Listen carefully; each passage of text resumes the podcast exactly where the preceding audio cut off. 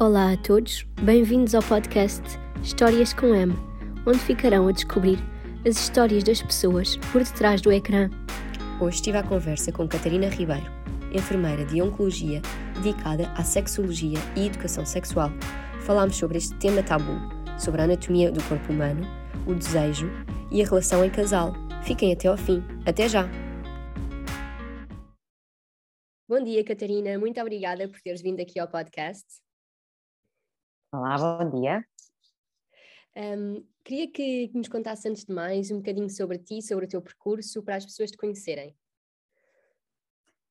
Ora, uh, começando com a minha formação de base, acho que começar pela formação é um bom ponto de partida para, para as pessoas também perceberem de onde é que eu venho. Eu sou enfermeira, trabalho no IPO de Coimbra quase desde sempre Uh, tive uma, uma, breve experiência noutra, noutra instituição uh, e começou então a minha jornada na, na, oncologia e é um trabalho, é mais que um trabalho, que adoro o que faço, uh, adoro as pessoas que, que cuido e sem dúvida é, a oncologia é, é a minha vida e espero que seja durante muito tempo.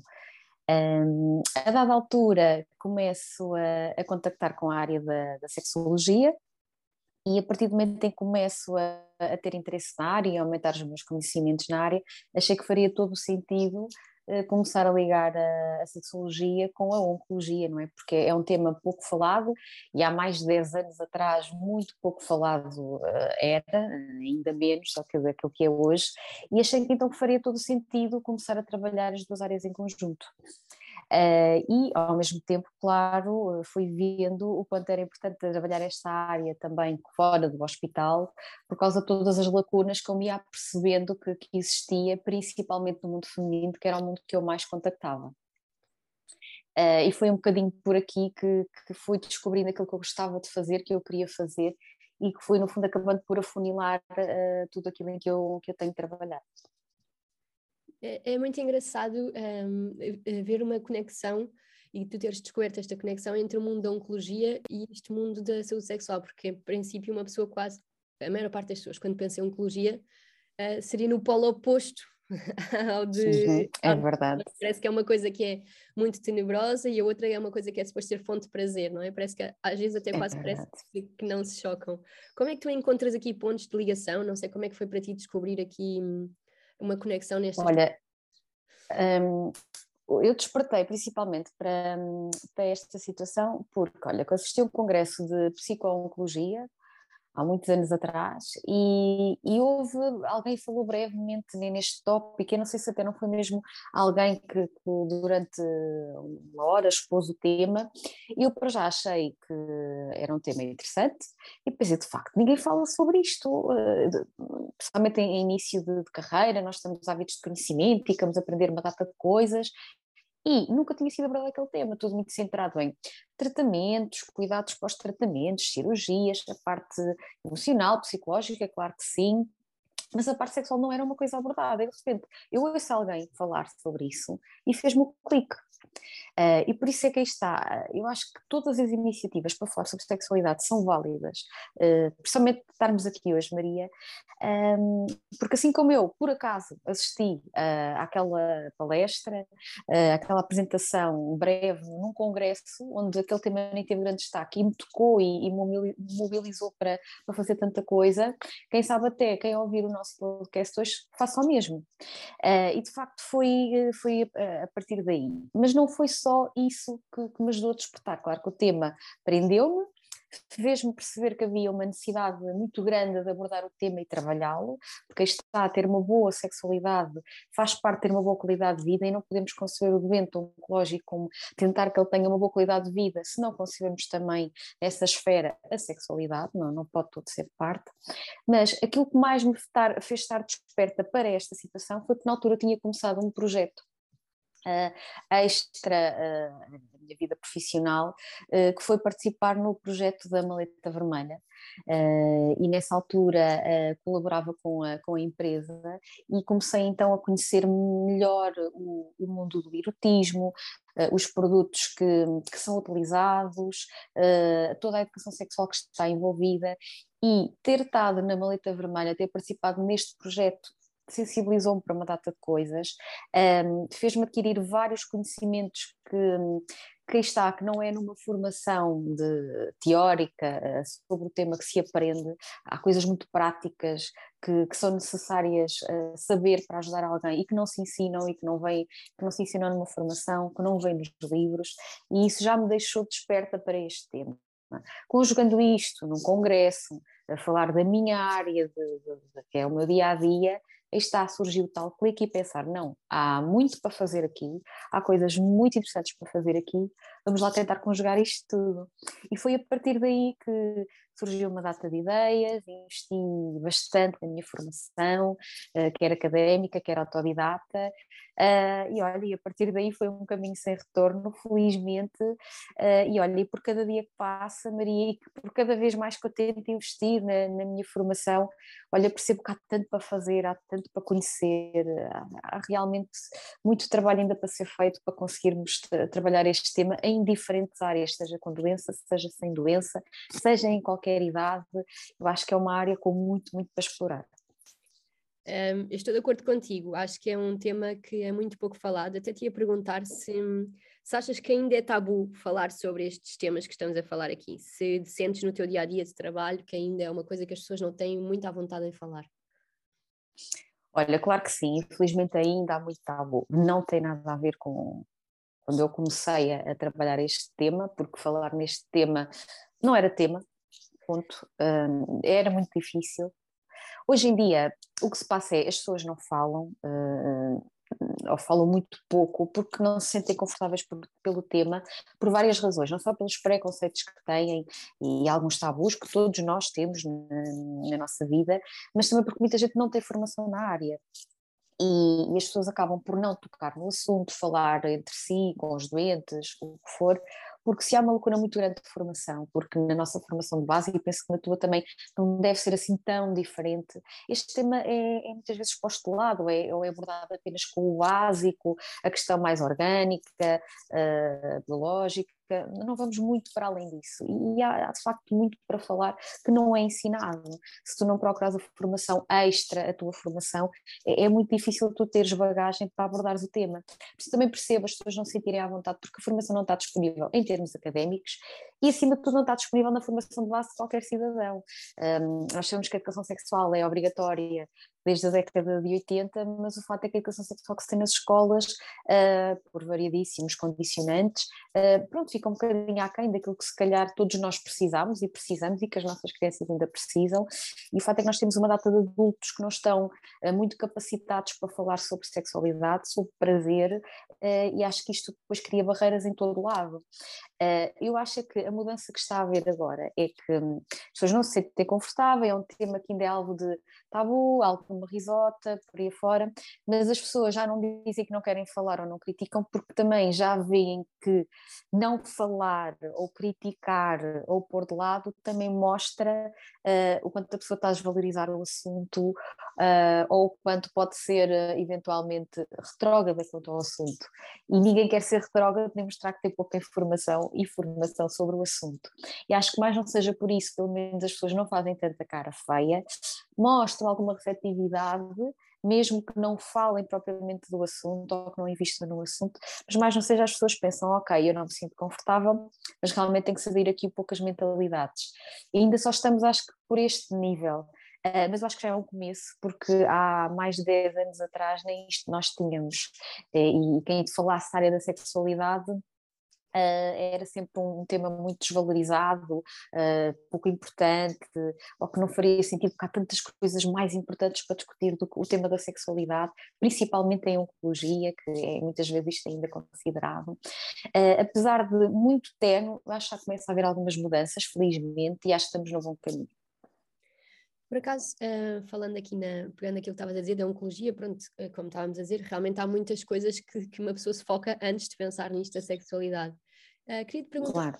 que tipo de desafios é que tu encontras nos doentes oncológicos, pronto, que, que, que tu possas ajudar ou que uma pessoa com formação específica em sexologia lhes pode ajudar? Ora, os maiores o maior desafio, os maiores desafios são vários, Maria, porque uh, a questão é quando tu tens uma pessoa com uma doença oncológica e que né, muitas vezes uh, o controle da doença uh, pode estar sempre a alterar e as expectativas da pessoa e a preocupação da pessoa também estão sempre a mudar. Um, e, e é um desafio ir fazendo os ajustes, porque está, não, não, não existe uma fórmula mágica para ninguém com ou sem doença, mas às vezes há alguns ajustes que dá para ir equilibrando no dia a dia, para as pessoas poderem melhorar a sua vida sexual. Quando tu tens um doente oncológico que a sua situação de doença e de, e de dificuldades físicas uh, pode, pode, estar sempre a alterar, isso é um grande desafio ir criando estas adaptações. Acho que esse é a maior, o maior desafio de todos, ajudar a pessoa a, a conseguir adaptar-se a tudo o que vai surgindo porque a maior dificuldade é como é que tu dizes a uma pessoa que perante uma doença oncológica a, vida muda bastante, ah, mas se nós queremos qualidade de vida temos que ter a vida sexual em conta e que ajustes é que nós temos que fazer. E muitas vezes as pessoas não estão receptivas a, a voltar a resgatar a sua vida sexual com estes ajustes ou eventualmente até podem estar receptivas a isso, mas se calhar o companheiro ou a companheira que estão em casa podem não estar receptivos. Um, e de facto é aqui um jogo uh, de que tem que se balancear, uh, nunca só apenas a pessoa que temos em frente, mas sim também a pessoa que, que tem em casa, e, muitas vezes também nem sequer há pessoa em casa, e, e gerir as expectativas, preparar um futuro uh, para esta pessoa em termos sexuais é também muito desafiante. Uh, Vou-te dar um exemplo. Eh, eu trabalho muito com doentes que fazem radioterapia pélvica e com um dos efeitos secundários é, por exemplo, a estenose vaginal. Para quem não souber, estenose vaginal é quando há um estreitamento e encurtamento da vagina, o que pode comprometer seriamente um, o futuro de uma relação sexual com penetração. Primeiro há aqui um trabalho que tem que ser feito que é, eh, muita gente está centrada no sexo com penetração, e se não houver penetração não é sexo. Eh, porque estamos numa sociedade muito falocêntrica que, que, que isto, que a penetração e, e um pênis, vagina tem, tem o protagonismo máximo. Fazer esta desconstrução já com a pessoa de quem está, sexo não é só penetração, eh, algumas, pessoas, algumas coisas que as pessoas consideram preliminar já é sexo, que também é prazeroso, muitas vezes até mais prazeroso que uma penetração. Só para aqui já é um grande trabalho para se fazer. Está, é a educação sexual para adultos. E não é fácil, porque um adulto já vem com imensas ideias já pré-feitas, alguma experiência de vida e aceitar que alguma coisa pode ser diferente e acreditar que até pode ser bom sendo diferente já não é uma tarefa fácil. E depois temos esta questão que enfrentar uma penetração com dor, que ninguém deve ter dor, é uma tarefa muito, muito assustadora uh, e não tem que ser, a pessoa não tem que enfrentar esta situação com dor, porque se algo que era prazeroso agora não tem que ser penoso e faz com que muitas destas mulheres façam evitamento de relações com penetração. Uh, em casa, isto obviamente nem sempre é bem recebido, eh, também não é bem recebido muitas vezes haver eh, sexo sem penetração, mas ainda eh, é mais complicado, mais complicado quando, por exemplo, tu tens alguma doente que naquele momento não tem nenhum tipo de relacionamento. ou é viúva, ou está, sem, ou está solteira, não tem companheiro. Uh, então, o que muitas vezes as pessoas pensam é que, ok, eu não tenho companheiro, também provavelmente já não vou ter, por isso eu nem sequer vou preocupar-me com esta questão. Uh, ou, ou, por exemplo, até podem ter companheiro, mas como passaram por uma doença ginecológica, por exemplo, uh, vão colocar de parte, agora não faz sentido voltar a isto. E acho que o maior desafio que eu enfrento quando estou com estas doentes é dizer-lhes que, primeiro, que a vida pode mudar, naquele momento podem não ter companheiro, podem não achar que a vida não lhes vai subir em termos emocional, em termos relacional, mas de facto as coisas podem mudar e felizmente já vi situações que mudaram.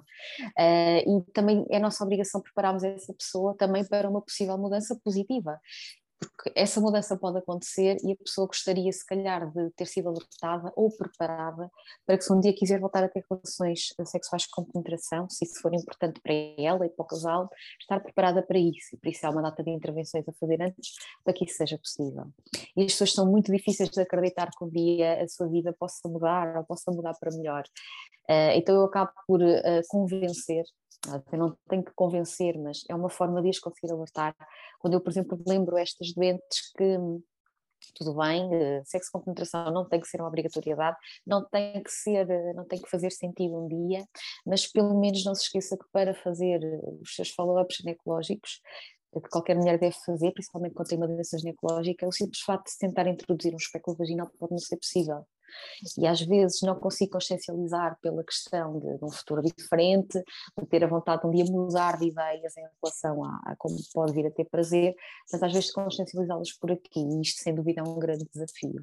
Aliás, olha, eu acho que é um, é um mix de desafios, todos eles muito diferentes, uh, e também quando tens uma pessoa que naquele momento está com a doença minimamente controlada, tu tens estas soluções, estas adaptações para sofrer, para, para, para oferecer, mas entretanto, se a pessoa sofre uma alteração, há uma metastização, há outro tipo de comprometimento, e aí tu tens que adaptar, ajudar a pessoa a adaptar-se novamente. Olha, eu, eu, não sei, acho que são vários os desafios, é, de facto é muito desafiante tentar ajudar uh, a pessoa com doença, uh, a pessoa com doença oncológica e olha, é um dia, uh, cada pessoa, cada dia e vai-se tentando seguir o melhor possível. Aqui dentro de, do que referiste, que é um bocadinho fazer educação sexual, queria te perguntar se consideras que as mulheres conhecem o seu corpo. Olha, infelizmente eu acho que não. A maioria das mulheres não conhece. Uh, olha, mesmo na minha página, a minha luta é muito por aí. Tenho imensas publicações sobre anatomia, sobre vulva, sobre conhecer bem a sua vulva, olhar para ela de diferentes formas. E, e, no início, Maria, eu fiquei um bocadinho indecisa se eu havia de fazer isto ou não, porque achei o quê? Bem, isto é demasiado básico para pôr esta informação, esta informação estar disponível, será que faz sentido? Quer dizer, quem for olhar para a informação que eu estou a publicar vai achar isto extremamente desinteressante.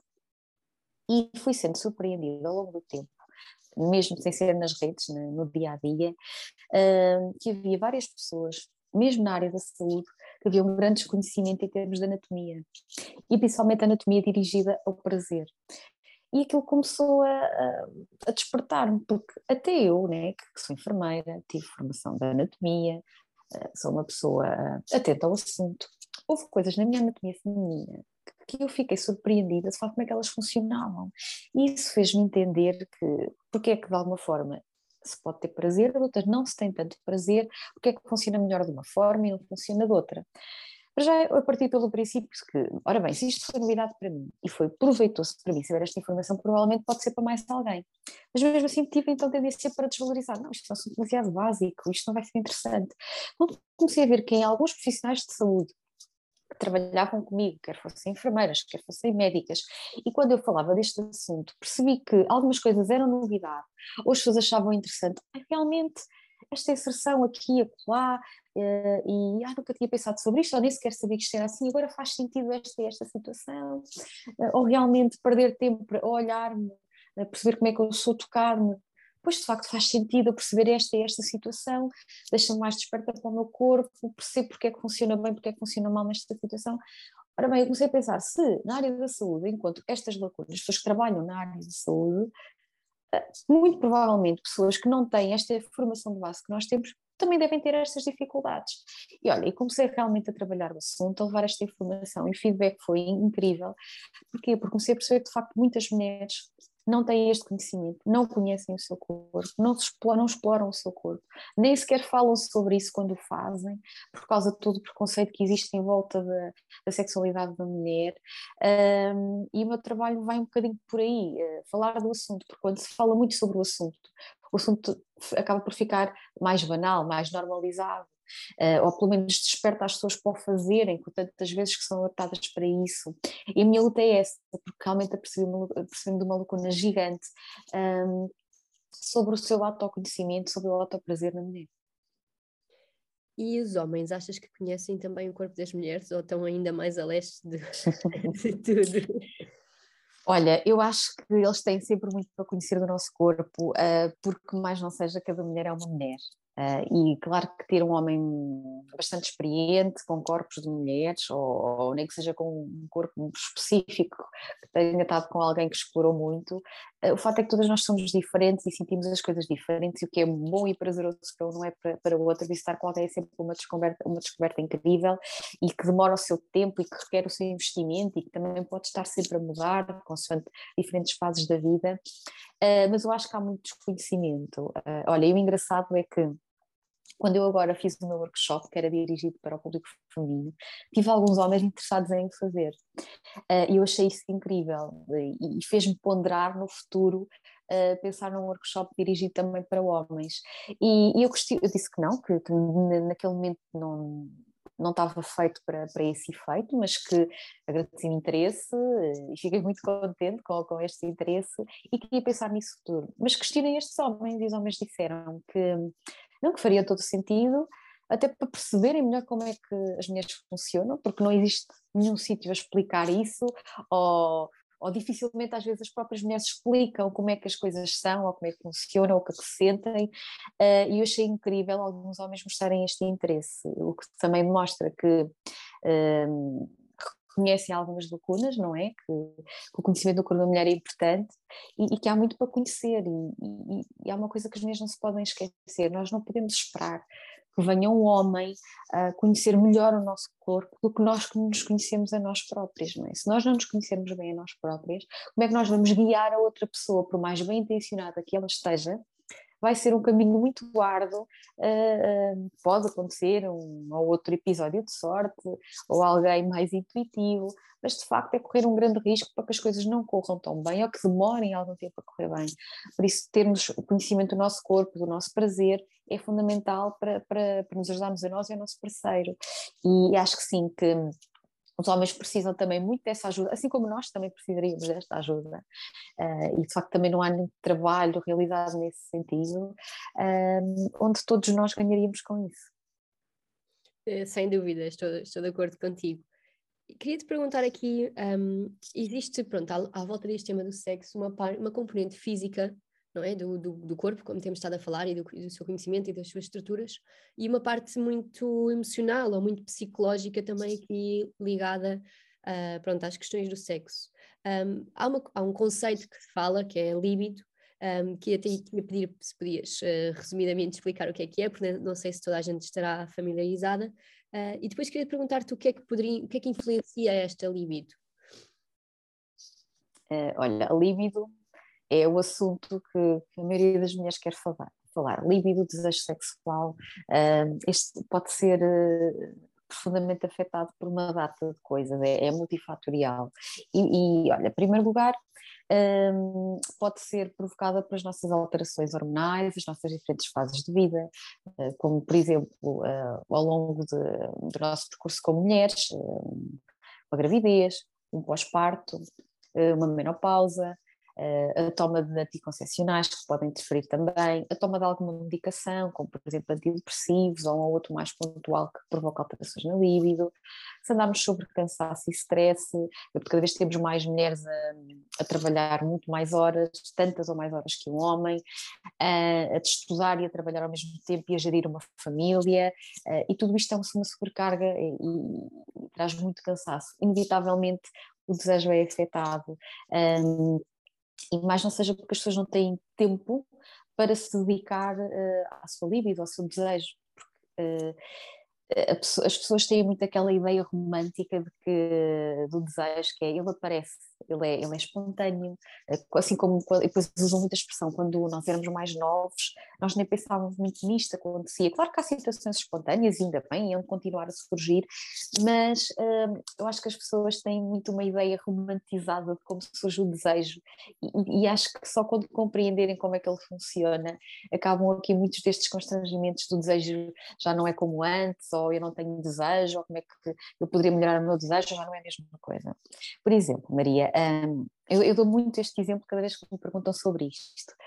Por exemplo, quando nós éramos mais jovens, com certeza alguém se deve lembrar de um episódio em que, por alguma razão, não tínhamos os nossos pais em casa, os pais dos nossos namorados não estavam em casa, ou existe uma festa onde vamos dormir com os nossos amigos, uh, ou vamos ficar um bocadinho sem ninguém em casa, e, e nós aproveitávamos muito para termos intimidade com, com o nosso namorado, namorada na altura.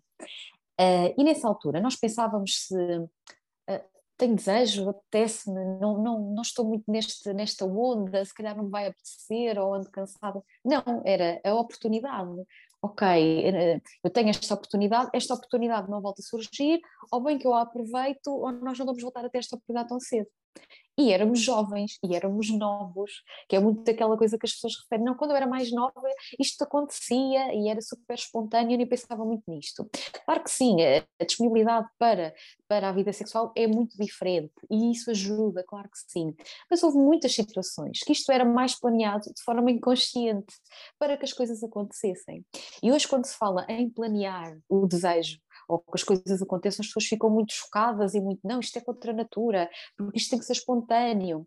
Uh, não, o desejo muitas das vezes tem que ser planeado, senão não acontece, porque na nossa vida, no nosso dia a dia, quando não há tempo para nos conectarmos, para pensarmos em nós, no que estamos a sentir, o que, é que o nosso corpo está a sentir, o que, é que está a passar, dificilmente acontece.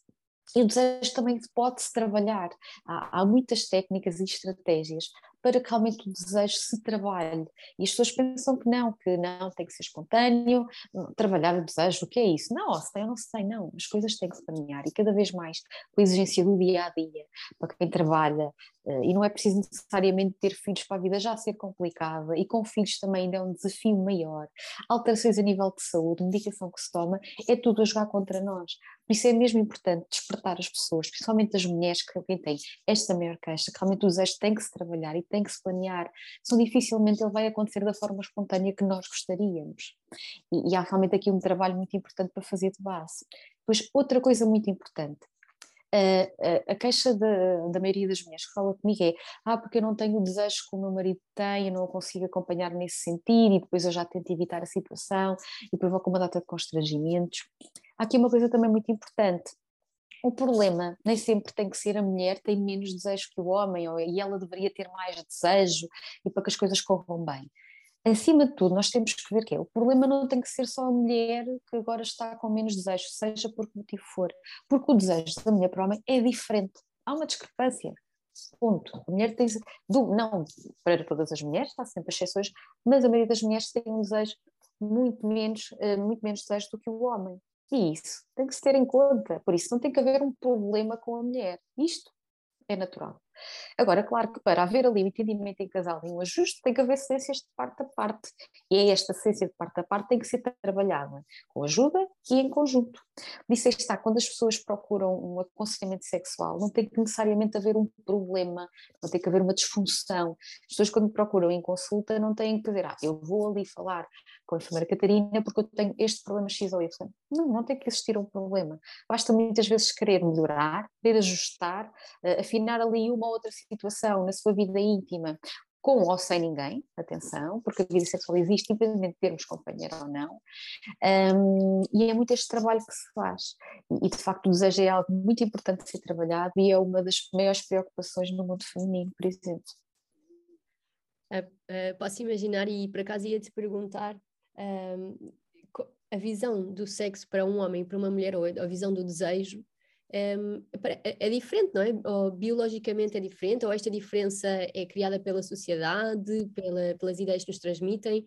Um, do, que tu, do que tu vês em consulta, o, que é que justifica aqui estas diferenças? Olha, foi daquilo que eu, que eu expliquei, Maria, porque o desejo feminino é, é influenciado por uma data de, facto, de fatores, não é? Mas não seja a questão hormonal, estarmos a tomar uma pílula, ou termos sido mães, um pós-parto, cansaço.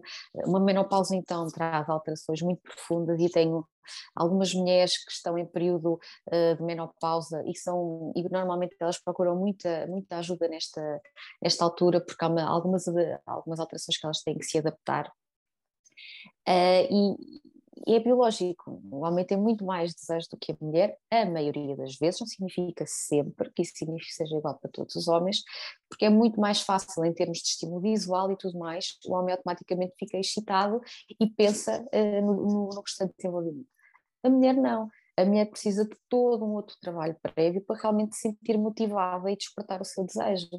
Um, e, e tenho, eu, no outro dia estava a falar com, com uma colega da área e e, vimos alguns escrito que realmente o, os preliminares ou o desejo começa num simples bom dia.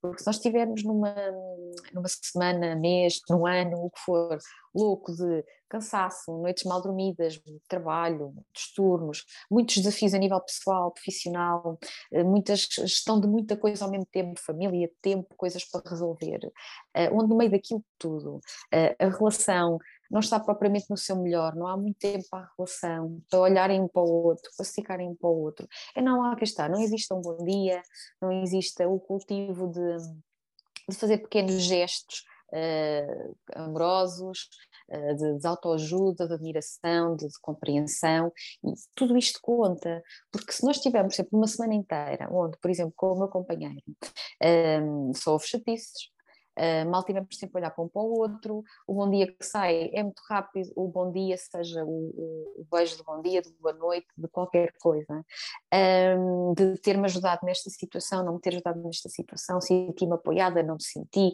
teve este pequeno carinho, este pequeno gesto, se tudo isto não acontecer numa relação, dificilmente se chega ao momento e o que mais nos apetece perante cansaço, fadiga e preocupações é estar pronta para a seguir haver uma relação sexual quando há este trabalho de base. E muitas vezes os casais esquecem-se disso mesmo, é que às vezes um, planear uma a vida sexual começa no simples bom dia à segunda-feira e nem, toda a inteira ajuda que vai acontecer ao longo da semana e pequenos gestos de, de, de estado de admiração, de estar lá para a outra pessoa. E por aí começa-se depois a poder trabalhar o resto. E se esta base não estiver lá ou não tiver sido em conta, dificilmente o resto também corre bem. Não sei se no meio disto consigo responder à tua pergunta, Maria. Sim, sim, acho que é, acho que é muito interessante o que dizes, porque Uh, lá está, um, há muitas fases da vida e como estavas a dizer, há aquela fase jovem em que se calhar uh, a relação sexual acaba por ser aqueles momentos mais pontuais, mas no momento em que já estás numa relação uh, séria, longa, estabelecida, acaba por ser muito o que tu descreves, é dentro de todo, tudo o que acontece numa relação, depois tens estes momentos que culminam na, na relação sexual, portanto faz, faz todo o sentido que tá, o, que, o que estavas a dizer. E hum, queria te perguntar aqui mesmo, já agora falando dentro deste tema de estar assim numa relação e já há mais tempo, que papel é que pode ter a masturbação dentro, deste, dentro deste, desta relação? Ou seja, é aqui o, a, o terceiro elemento, é uma coisa a eliminar, uh, porque já tens alguém uh, na tua vida? Não, a masturbação é um aliado fantástico para o casal. Olha, eu tive algum tempo, há pouco tempo, numa, numa consulta, uh, uma mulher que dizia que se sentia culpada cada vez que se masturbava. Uh, não a culpa de, da masturbação, que muitas vezes está associada na, na, eh, na, cabeça da mulher, que a masturbação é algo que não deve ser feito e que se sente mal, também há que desconstruir todas estas, estas ideias, mas sentia-se mal porquê? Porque ela não tinha grande desejo sexual, Uh, sentia-se incomodada porque via que não conseguia corresponder à expectativa do seu companheiro, que era uma relação de longa data, mas no entanto de vez em quando tinha vontade de se masturbar. Então sentia-se mal, porque quer dizer, então eu não estou aqui, eu não estou a desculpar o meu parceiro e agora quero ter este momento comigo própria.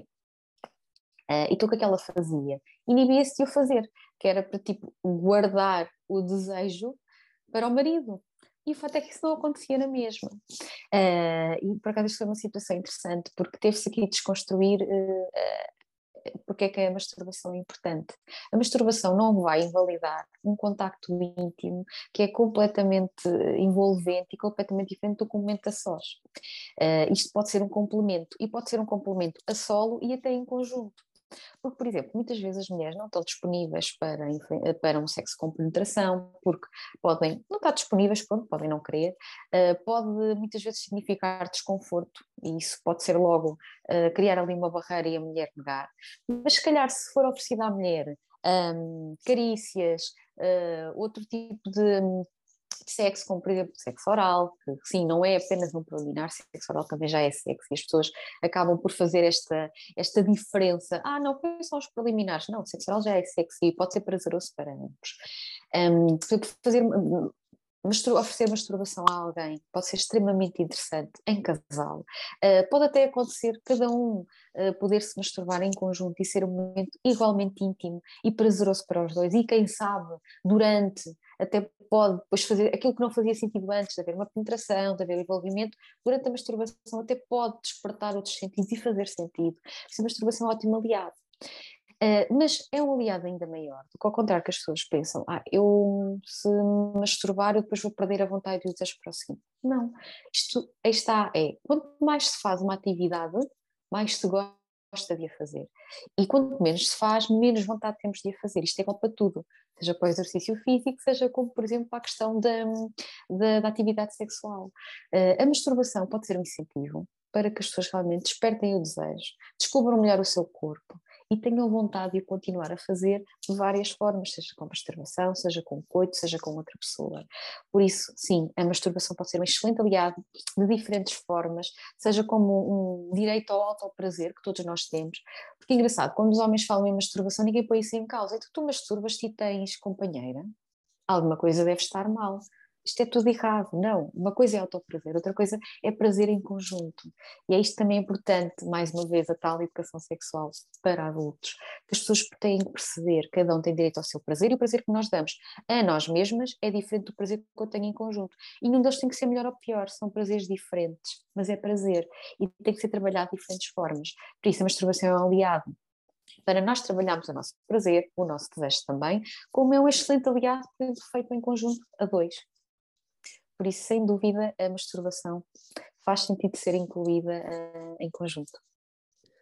E agora, que, terminando já aqui a nossa conversa, infelizmente tinha muito mais coisas para te perguntar e acho que poderíamos falar durante mais tempo, mas queria-te só perguntar aqui uma última questão dentro disto e falando aqui também dos aliados.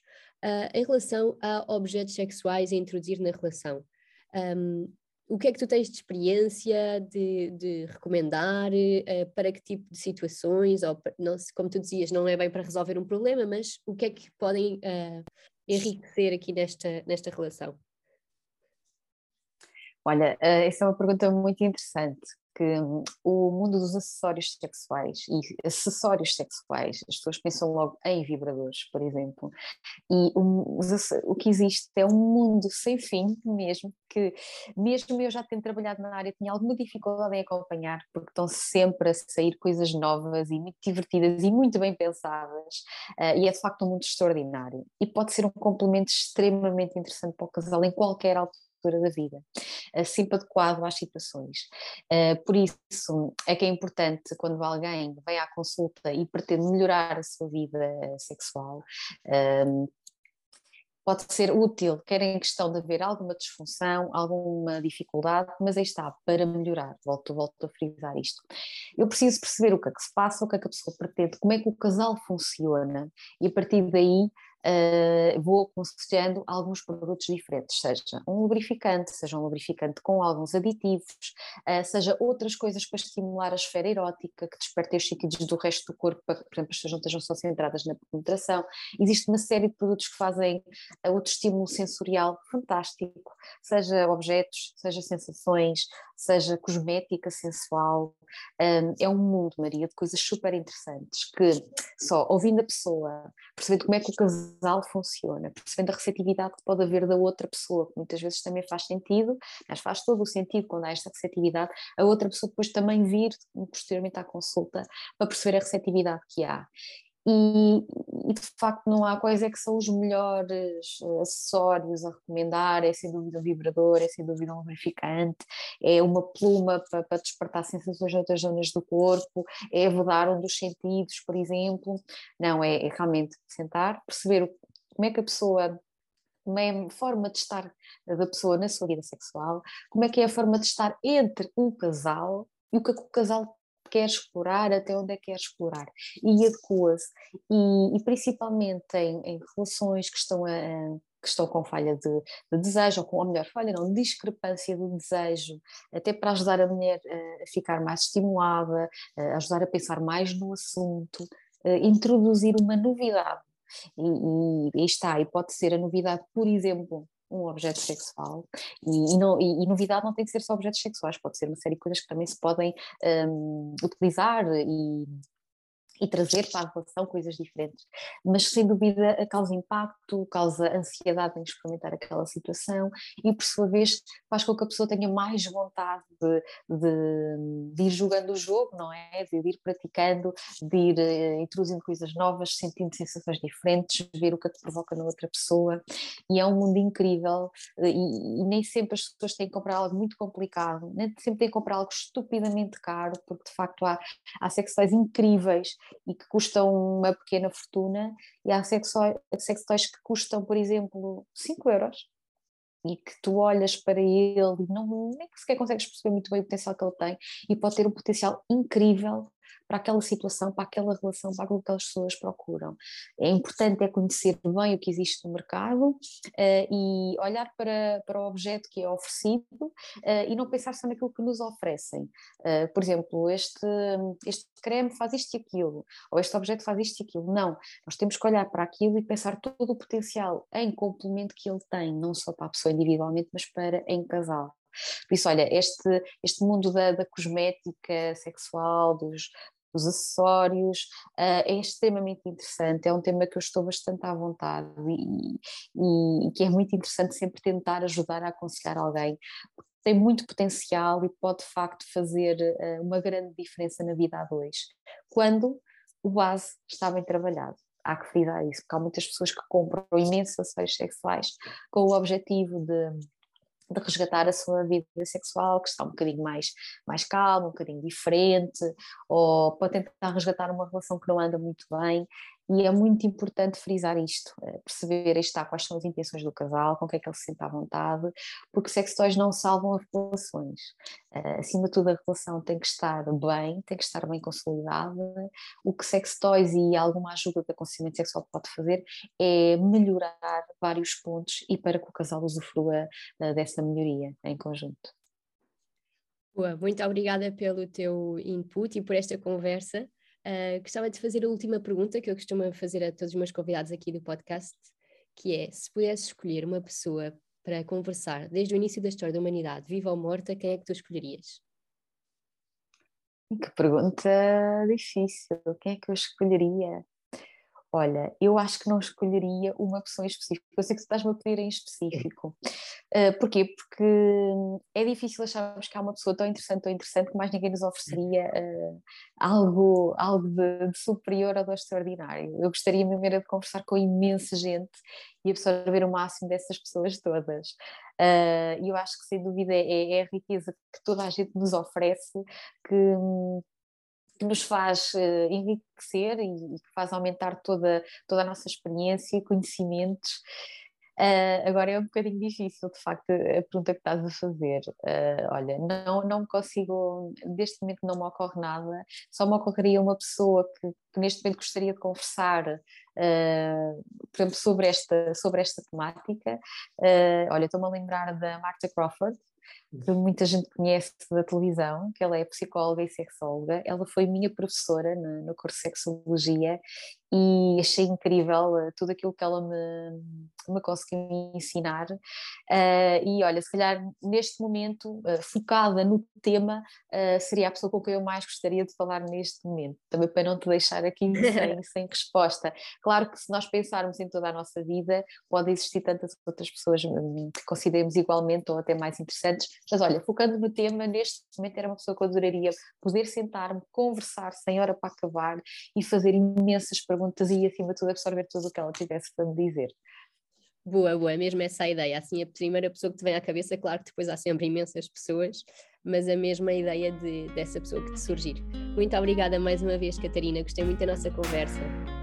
Obrigada eu, Maria.